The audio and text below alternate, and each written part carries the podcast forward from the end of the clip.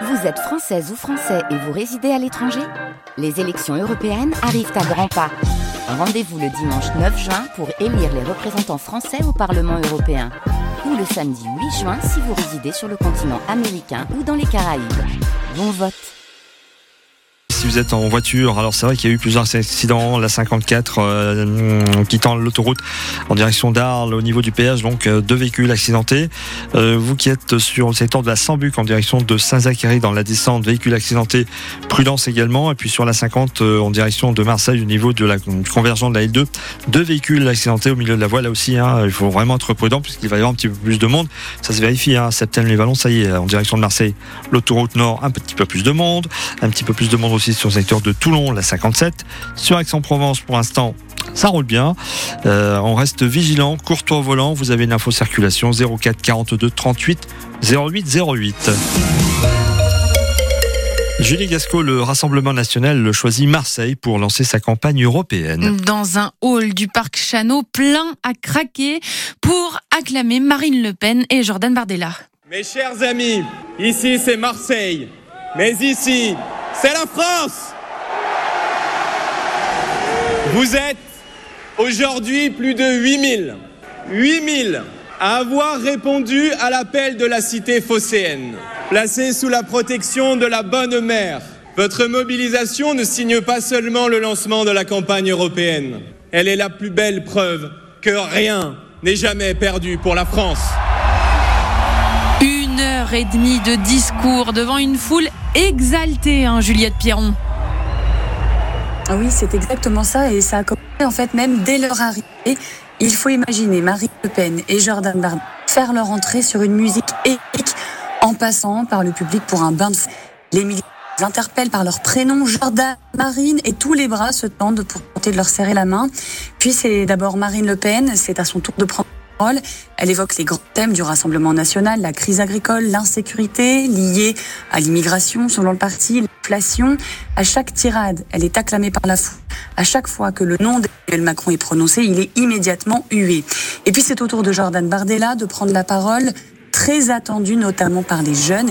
Et c'est ce qui marque pendant ce meeting. Ils sont extrêmement nombreux. J'ai rencontré des jeunes adolescents de 16 ans venus en groupe ou avec leurs parents. Ils ont connu le président du RN sur les réseaux sociaux, TikTok, Instagram, et ils sont très motivés, très motivés. Certains me disent avoir hâte de pouvoir voter. Les mots qui reviennent souvent, c'est qu'ils trouvent à Jordan Bardella un charisme, une prestance, une sincérité, tout ce qu'il faut pour assurer la relève. Hmm, merci beaucoup Juliette Pierron. Et juste avant, dans les rues, cette fois, c'est environ 600 militants contre l'extrême droite qui ont manifesté avec cette phrase scandée Le Pen, Bardella, Marseille n'est pas à toi. Dans le cortège, Nadia, d'origine algérienne, ça fait 20 ans qu'elle vit à Marseille, très inquiète par ce meeting. Les idées euh, que véhicule euh, ce parti et euh, les orientations politiques qui sont prises aujourd'hui, même au niveau de l'Europe, elles sont très inquiétantes pour les populations qui ne sont pas nées en France, qui sont déjà pointées du doigt et malmenées depuis très longtemps en fait, et de plus en plus. Le droit du sol qui est remis en question aussi aujourd'hui, hein, on voit comment, comment tout se dégrade au niveau des droits et les personnes sont incriminées, culpabilisées. Je sens la question du racisme augmenter. Moi, je pense qu'il y a vraiment urgence à se mobiliser pour toutes les populations, euh, de, quelques origines qu'elles soient. Moi, ça me fait peur, en fait.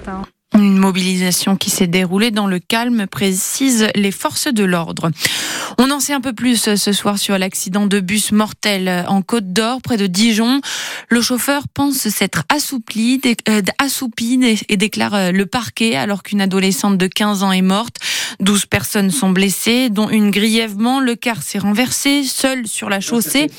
Il transportait 51 euh, personnes, dont 41 enfants, qui partaient en colonie de vacances au ski Parti euh, de l'heure, il devait rejoindre les Hautes-Alpes à Saint-Léger-les-Mélèzes.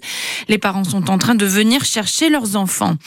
Des flammes dans une maison de retraite de Saint-Barthélemy. L'incendie est parti d'une machine à café dans cet établissement du 14e arrondissement de Marseille. C'était un peu avant 23 heures hier soir. Une quinzaine de résidents accompagnés du personnel ont été évacués. Le feu a rapidement été maîtrisé par 68 marins-pompiers mobilisés. Heureusement, plus de peur que de mal, les personnes âgées ont pu regagner leur chambre une heure plus tard. L'OM et des violences qui viennent gâcher la fête. Des quarts de supporters de l'OM attaqués à coups de Parpin à Saint-Étienne. C'est en rentrant euh, du déplacement victorieux des Marseillais à Clermont que huit cars ont été pris pour cible dans la nuit de samedi à dimanche, probablement par des supporters de l'AS Saint-Étienne. Des incidents qui se sont déroulés en pleine nuit vers 1h30 sur l'autoroute qui traverse Saint-Étienne, Bruno Blanza. C'est au moment de passer sous un pont que les quarts de supporters de l'OM qui ne sont pas escortés par les forces de l'ordre sont attaqués, sont visés.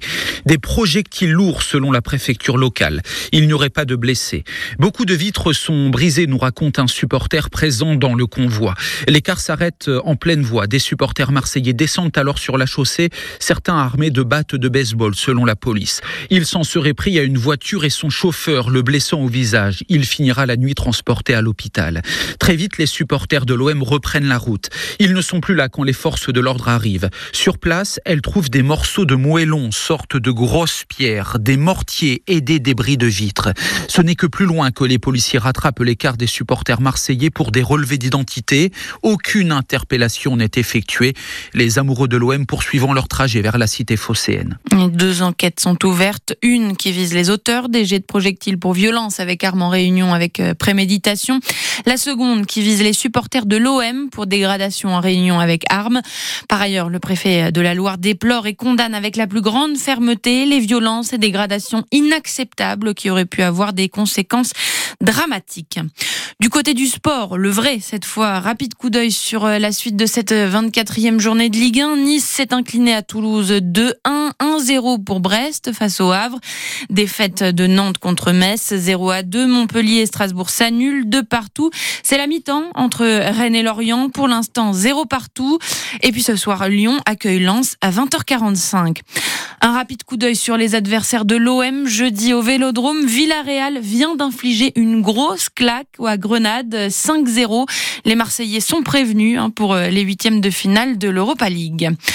Le soleil reprend petit à petit ses droits en Provence. En tout, entre 70 et 110 mm d'eau se sont abattus sur le Var. On le rappelle, hein, tout de même, la vigilance jaune maintenue pour pluie, inondation et crues. Les pompiers ont été mobilisés sur une quarantaine d'interventions depuis ce matin. L'argent s'est sorti de son lit. Deux personnes réfugiées sur le toit de leur véhicule et une famille pris au piège dans leur mobilhome entouré d'eau ont été pris en charge. Heureusement, tous sont indemnes.